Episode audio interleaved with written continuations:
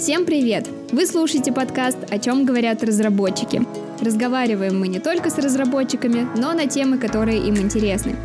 Это эпизод «Руби на чемоданах», и сегодня в студии Артем в роли бэкэнд-разработчика. Привет! И я, Диана, проектный менеджер.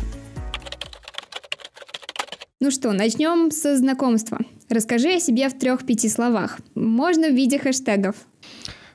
Бэкэндер, ретроспектива, постоянное обучение. Интересно. А как бы ты охарактеризовал себя в детстве? Чем интересовался? И мечтал ли об определенной профессии? На самом деле представлений в детстве о какой-то штуке, в которой бы я работал, их не было. Я был одним из тех замкнутых детей, которые сидят. Э, у меня даже есть небольшая история о том, как э, все вокруг меня гуляли, а я сидел и выкапывал э, кленовые такие саженцы маленькие, и потом их дома пересаживал у себя. Божечки, юный садовник. Да, да. Поэтому э, тогда мысли о том, чтобы быть разработчиком, э, не было абсолютно. На самом деле это то, что пришло, наверное, в процессе обучения. А где ты учился после школы и почему? На самом деле я поменял три школы. Вот. А, мало того, я, в принципе, был моложе всех своих одноклассников в среднем года на два. Как а, так вышло? Ну, так вышло, что бабушка решила, что надо пойти в школу в пять лет, как бы вместо там семи обычно. Вот это да. А, поэтому, поэтому после девятого класса мы решили, что не надо терять время в школе, надо идти и обучаться на рабочую профессию. Таким образом, я поступил в шахтерский кинотехникум на специальность компьютерной сети и системы. Угу. Именно там э, я больше познакомился не только с программированием, а и с видеосъемкой. Это то, что, собственно, э, меня сопровождало все время на протяжении обучения и отчасти сопровождает меня и сейчас в моей жизни. Угу. Начав заниматься видеосъемкой в техникуме, я также подружился с руководством самого техникума, и я периодически представлял наш техникум со своими работами э, на различных кинофестивалях, фестивалях молодежных СМИ. Э, я ездил по всей Украине и представлял, собственно, и защищал часть техникума. Вот. А после этого, после того, как я закончил техникум, произошли всем известные события, и я переехал в Севастополь обучаться на бакалавриате угу. по специальности информатика и вычислительная техника. И так вышло, что я не бросил заниматься а, видео, и также на самом бакалавриате я частенько бывал на всяких молодежных мероприятиях, но на самом деле еще со времен техникума я начал частично какими-то небольшими подработками зарабатывать при помощи своего хобби, видеосъемки. И не так давно я понял, что на самом-то деле я начал этим заниматься просто потому, что я боялся камеры. Боялся быть с той стороны камеры, которая вот именно снимает. Интересно. В техникуме мы снимали что-то вроде видеовыпусков по фотографии. У нас был ведущий. И мне всегда а, было как-то, наверное, страшно себе представлять с той стороны камеры, потому что одно дело снимать и руководить, управлять этим процессом, а другое — это выступать. Так, собственно, и закончилось обучение в университете. В определенный момент я понял, что я не хочу заниматься видеосъемкой просто так, и после этого углубился в программирование. В университете было две практики производственные, то есть это был тот как раз момент, когда я познакомился с Ruby и с рельсой.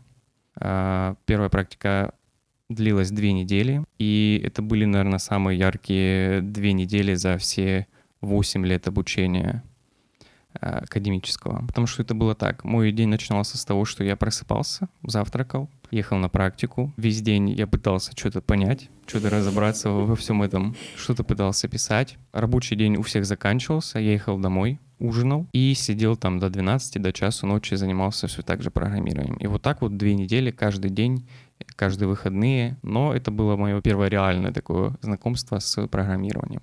Учеба нон-стоп. Да. Это был третий курс, на четвертом курсе уже э, перед выпуском была преддипломная практика, на которой было порядка полутора месяца. примерно та же история абсолютно была, но э, был такой момент, который я до сих пор помню. В течение практики я заболел на несколько дней, и придя через этих пару дней, у меня было ощущение, как будто я вот там отстал в развитии там, на сто лет просто. И э, это такая штука, которая до сих пор меня сопровождает. То есть, когда ты ходишь в офис, ты чувствуешь себя в потоке. Ну, угу. возможно, это лично мои ощущения. Когда ты на пару дней выпадаешь из э, офисных будней, ты приходишь, и ощущение, как будто... Все изменилось, да, и что ты что-то пропускаешь. Люди вокруг стали умнее, а ты остался вот где-то там в прошлом году. Ага. Отчасти, наверное, поэтому ты и переехал в Казань? Да. Изначально этого решения не было. Я думал через время приехать со своим товарищем и потусить в Казани, познакомиться с компанией. Но а, в определенный момент я подумал, что идея, как только ты туда устроился, приехать и познакомиться с компанией, познакомиться с командой, с людьми, с которыми э, я буду работать, это просто вот шикарнейшая идея. И спустя два дня трудоустройства я прилетел в Казань, ну и, собственно, оказался здесь. Угу. А долгосрочные переезды — это обычное, да, изменение в твоей жизни? То есть переезжал ты не раз. Расскажешь, почему? Да, долгосрочно, получается, я переезжал два раза. Первый раз это был из Шахтерска в Севастополь. В тот момент тогда произошло так, что для меня связующим была моя страничка ВКонтакте, то есть связующим с моим прошлым. И я эту страничку удалил а, для того, чтобы максимально быстро адаптироваться, найти новое окружение в новом месте. И, наверное, это был мой первый опыт, как раз связанный с переездом. И это действительно помогло, потому что когда тебе не с кем общаться, у тебя нет никакого другого выхода, кроме как идти с людьми на контакт кроме как идти и знакомиться. А, вот. Ну а так как университет это в принципе благодатная почва для чего-то нового, когда ты на первом курсе, mm-hmm. для каких-то новых знакомств, это сработало. И впоследствии во втором переезде из Севастополя в Краснодар я применил это снова. Ну, я не удалял, конечно, страничку, но вот в голове у меня уже имелся такой пунктик, что я могу взаимодействовать и проявлять инициативу знакомства самостоятельно. В общем-то, наверное, это меня отчасти и приехать в Казань и познакомиться. Ты себя намеренно из зоны комфорта вытаскивал таким способом. Да, я понял, что, наверное, в какой-то степени это мне приносит удовольствие. Мне, в принципе, приносит удовольствие общаться с людьми и находить какие-то новые вещи, новые моменты, которые могут тебе рассказать новые люди, потому что у них есть свой опыт, у тебя свой, и это круто обмениваться опытом. Угу. Ну и классный способ научиться чему-то новому друг у друга. Да как ты пришел в IT? Важный момент до того, как я устроился в IT, а, я был иностранцем в России.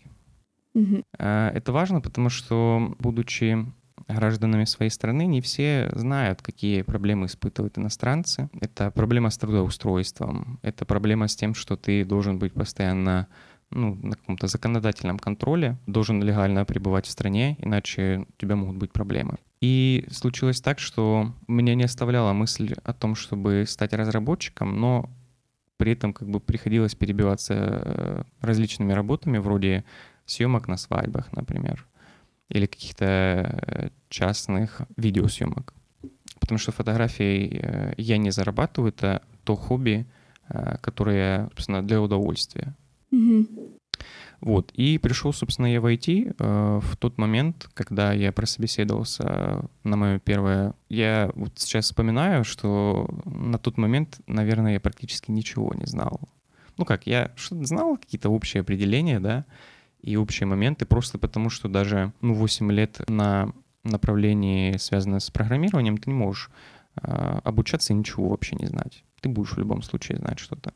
Вот. И получилось так, что я как-то очень четко подгадал, что я вот попаду на работу, я устроюсь, и перешел на магистратуре на заочку. Угу. И буквально через каких-то там пару дней было собеседование, и еще через пару дней э, мне предложили, собственно, эту работу. Я приехал, вернулся тогда в Краснодар, и так произошло, что когда мне предложили, у меня гражданства не было, но я уже в тот момент подал на российское гражданство. И фактически два месяца я проработал бесплатно и э, ну, не оформленным в штате. То есть я приходил mm-hmm. на работу, как все вот приходили, там обедал, общался, работал, но как бы деньги я за это не получал. Ну, и вот спустя этих, получается, два месяца я устроился уже официально и начал уже работать полноценно. То есть э, фактического стажа у меня больше, чем задекларированного, скажем так, чуть-чуть больше. И при вот трудоустройстве у меня был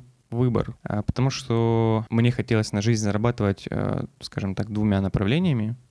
Но в любом случае пришлось бы выбрать одно. А, первое это было программирование, и конкретно э, язык программирования Ruby. А второе — это была компьютерная графика.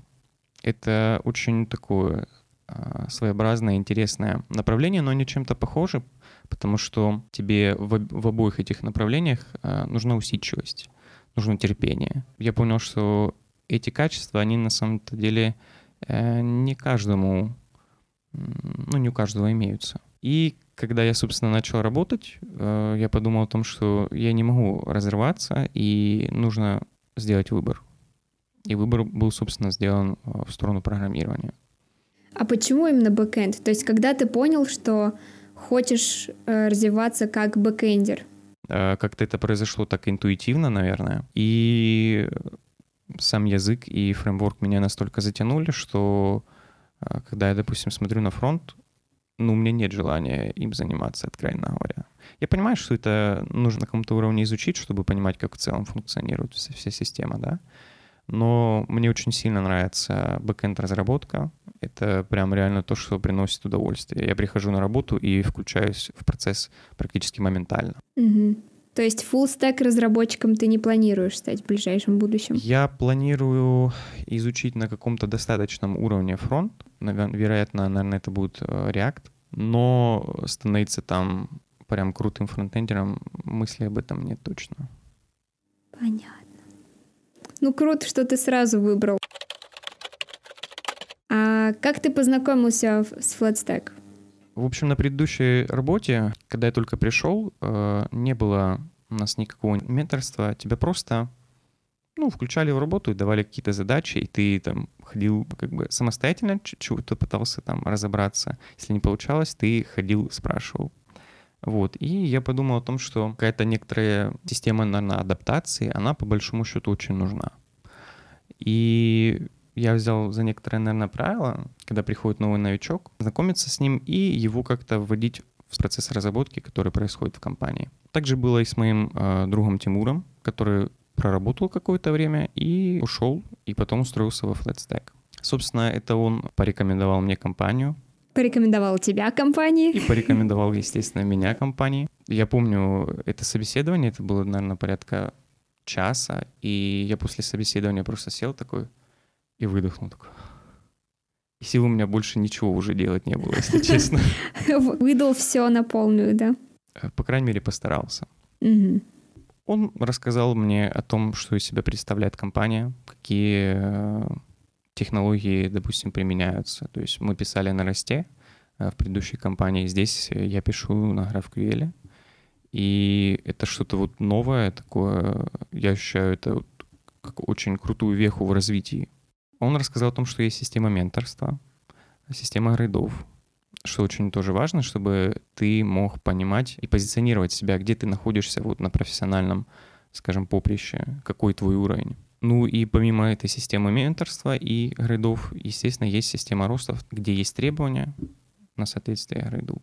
Это очень важно, потому что когда ты находишься на одном месте, и ты вроде что-то учишь, и ты вроде что-то знаешь, но ты не знаешь то, чего ты не знаешь. Вот если бы ты знал, что ты не знаешь, ты это бы брал бы и изучал. А, но бывают такие моменты, что не знаешь и не знаешь, куда двигаться, и это серьезно тебя стопорит в твоем развитии. Поэтому прежде всего, естественно, я шел именно вот за этой вещью в компанию. Как тебе помогает менторство в компании? То есть, что оно тебе приносит? Чем оно ценно для тебя? Оно ценно тем, что когда ты общаешься с человеком, который достиг э, высокого уровня в своем ремесле, ты автоматически перенимаешь какие-то его знания. Ну, ни для кого не секрет, что э, у нас в нашем мозгу есть зеркальные нейроны. И что мы обучаемся тогда, когда смотрим, как кто-то, допустим, работает или учится. Это вот система перенятия этого опыта. И когда ты общаешься с людьми, которые достигли высокого уровня, ты автоматически этот опыт применяешь к себе.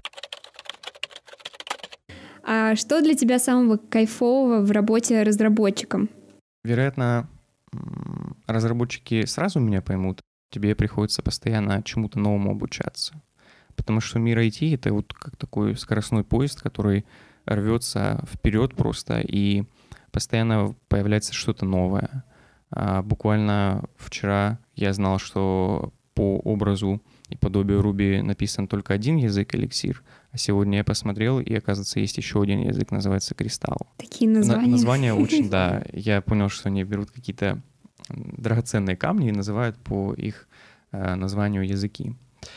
Э, это, кстати, штука взята еще с Perl. Э, так вот, э, вернусь к тому, что мне нравится, и что вот с одной стороны, э, это классно, а с другой стороны, тяжелая штука. А тебе постоянно приходится что-то ресерчить, что-то новое узнавать. Сейчас часть уже задач для меня являются такими более простыми, и уже, ну, которые я попробовал, я пробовал раз, другой раз, этот опыт уже прижился. А вот, а некоторые задачи требуют того, чтобы ты сел и хорошенько подумал, где это найти, как это найти, как это сделать.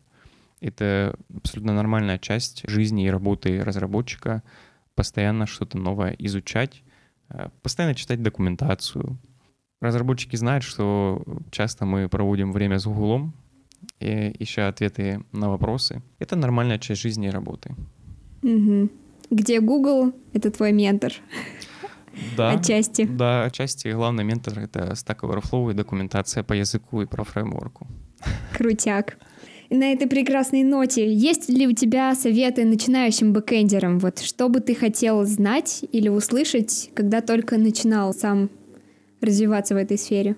Вероятно, первая вещь, которую я скажу, это будет то, что тебе придется тратить все свое свободное время на то, чтобы влиться и начать понимать то, что вообще происходит в разработке. Иногда придется с одним багом проводить просто, там, не знаю, день, два, неделю, особенно не имея на подхвате, скажем так, человека более опытного, будет тяжело, будет непонятно.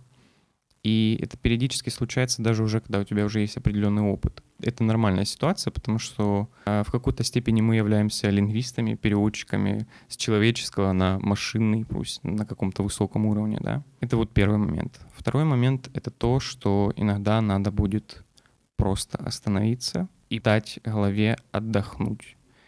И я не один раз сталкивался с тем, что какой-то баг, он э, заседает у тебя в голове, и ты не можешь прекратить вот о нем думать, пытаешься разобраться, почему так происходит. И по итогу помогает просто остановиться, расслабиться, и ты на следующее утро просыпаешься, и у тебя уже в голове есть ответ.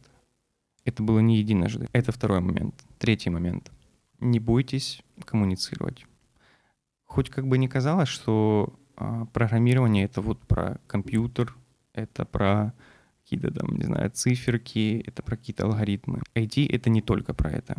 IT — это и про общение. Очень часто случалось так, что ты идешь с кем-то, допустим, попить просто чая, чтобы отвлечься, а, объясняешь то, с чем сейчас столкнулся, и даже в процессе объяснения ты понимаешь, что ты нашел решение. Либо человек, имея определенный опыт в разработке, тебе просто подсказывает это решение или направляет тебя как-то. И это абсолютно нормальная ситуация, потому что у каждого свой опыт в разработке, хоть вы и работаете в одном и том же направлении с какими-то более-менее одинаковыми задачами. Но это нормальная ситуация. Это такой вариант тоже шеринга опыта. Угу. Иногда секрет багфикса кроется в коллаборативной работе. Да, да. В жизни разработчика коммуникация играет очень важную роль. Коммуникация с менеджером, коммуникация с другими разработчиками. И такая штука, что моим личным субъективным ощущением, э, мне кажется, что все представляют программистов как такой известный мем, там, где программист сидит с пивом, да, там э, клавиатура перед ним. Э, на самом деле это не так. В отрасли очень много молодых разработчиков, и они даже близко не находятся рядом с этим мемом. Есть совершенно молодые разработчики, которые 20 лет, и они уже очень высокого уровня на профессиональном поприще, скажем так. Мне кажется, ты тоже очень этот стереотип э, ломаешь. Да, потому что я вроде как подружился с командой, познакомился здесь с новыми людьми. Есть парочка таких советов, как правильно, наверное, адаптироваться, как правильно вливаться, чтобы ты себя не чувствовал э, вне команды. О, давай. Первый совет. Очень важно э, начать ходить на обеды со своей командой. Это звучит, возможно, очень странно, но мы так устроены, что с давних времен, с кем мы разделяли свою пищу, со своей семьей. И когда ты э, идешь на обед со своей там командой, ты автоматически себя э, вписываешь в эту семью, э, в головах и, соответственно, этих людей. Плюс, когда ты еще новичок, ну, людям нормально, свойственно любопытство. И они начинают тебя спрашивать, и таким образом вовлекая вот этот процесс адаптации к новому чему-то.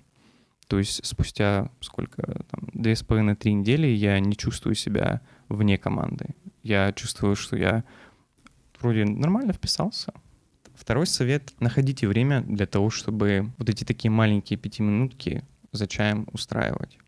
С одной стороны, покажется, что это э, простая бессмысленная вещь, но это играет очень важную роль в коммуникации, потому что ты э, становишься таким более привычным для человека. Третий момент. Еще самый, наверное, будет такой э, крутой, э, чтобы почувствовать себя уже э, частью команды и частью компании. Бери и знакомься с новичками. И также их вытягивай на какие-то вот чайные посиделочки и обеды. Мне кажется, вообще людям, которые приходят в компанию впервые, очень важно такие вещи услышать. Как ты видишь дальше свой карьерный и профессиональный путь? А, сейчас мысли о том, чтобы что-то новое попробовать, нет. По одной простой причине я не чувствую себя там супер состоявшимся в своем направлении, там супер профессионалом. Угу. Мне кажется, если ты уже взялся за какое-то направление, тебе стоит его довести до какого-то логичного конца, до какого-то логичной точки, в которой ты можешь сказать, здесь я крут.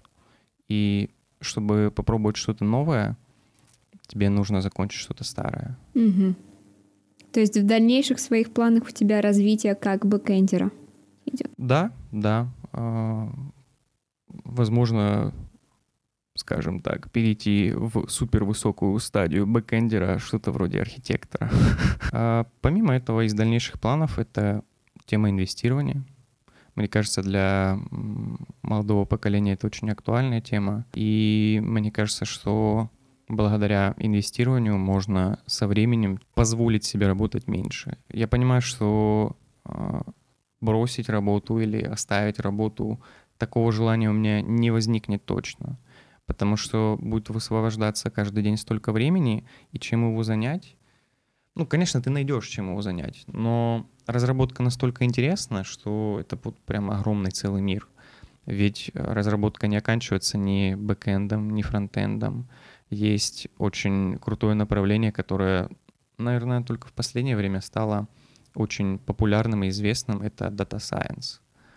Э, казалось бы, мы о нем более-менее только в последние годы услышали, а он-то развивался уже там с 90-х годов. А, посмотреть тех людей, которые этим занимаются. Есть люди с 20-летним опытом, вот, которые делают такие вообще невероятные вещи. И это прям захватывает. Это реально то, чем тоже, наверное, хотелось бы заниматься. А, при переезде из Севастополя в Краснодар, а, будучи на тот момент иностранцем, стал вопрос о том, как находиться в России легально. Вот. И э, я понял, что надо поступать на магистратуру. Выбор был велик. Там было, наверное, в Кубанском государственном порядка 18 или, может, 20 вариантов. Вот. И мой выбор остановился на двух специальностях. Это психология, в частности, психология личности, куда я пошел, и э, из экономики направление брокерское дело. Чем э, интересна, важна и крута психология, это то, что истина э, рождается в процессе обсуждения. Психология сама по себе, она такая, много в ней теорий, которые могут объяснить одно и то же с разных сторон. Но в этом и круто. Э, то, что ты можешь э, одну вещь увидеть с разных сторон. И один из э, преподавателей сравнил обычные науки фундаментальные и психологию. Он сказал о том, что физика — это, допустим, вы стоите там на крыше высотки, вот вы кидаете камень, он летит, падает, и вы вот это все вычисляете, весь этот процесс падения, где он может приземлиться. А психология — это когда вы стоите на этой высотке, вы кидаете камень, но камень летит не вниз, а летит вверх, потом так кружится, потом вообще возвращается к вам. И это очень хорошо иллюстрирует психологию, потому что человеческая психика, она не детерминирована. Сейчас она вот такая, а ты там поспал ночью, а мысли уже абсолютно другие. И в ней, в психологии, всегда есть место для обсуждения. Поэтому я испытал вообще огромное удовольствие, обучаясь на психологическом направлении. Плюс на некоторых предметах, в частности на гештальт терапии, мы обсуждали наши собственные ощущения от каких-то ситуаций. То есть мы э, были на практическом занятии, когда преподаватель нам предлагал какие-то упражнения — и после этого вы обсуждали свои ощущения. Это э, круто меняет восприятие, потому что ты понимаешь, что э, любую ситуацию ты можешь э, пропустить через свои э, ощущения. И в голове у тебя вообще формируется абсолютно другой мир. И когда я э, проучился в это время на психологии, я начал автоматически к себе применять такую штуку, как интроспекция. Интроспекция — это психологически, скажем так, э, ретроспектива.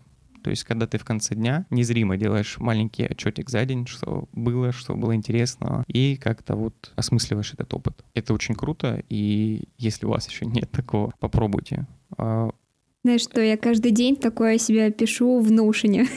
вот настолько профдеформация работает. Да. Кстати, профдеформацию. В себя я увидел то, что эта профдеформация превратилась в то, что, в принципе, мышление стало структурированным. То есть ты привык, что вот тебя есть определенная структура и в изучении, и, соответственно, в жизни она формируется. Помимо этого, можно еще сказать о том, что это ремесло обучило меня терпению и усидчивости, то, что если ты хочешь достичь результата, не сильно важно двигаться рывками, но очень важно двигаться постоянно, даже если понемножку. И тогда твоя жизнь точно станет лучше. А планируешь ли ты дальше приезжать? Надолго? Сейчас ты временно, как я поняла, в Казани. Мысль о переездах, э, наверное, последнее время меня терзает все больше и больше. Я понял, что мне хочется попробовать пожить какое-то время, там, пусть это будет не года, а вот там несколько месяцев, там, три месяца, может, четыре в других странах.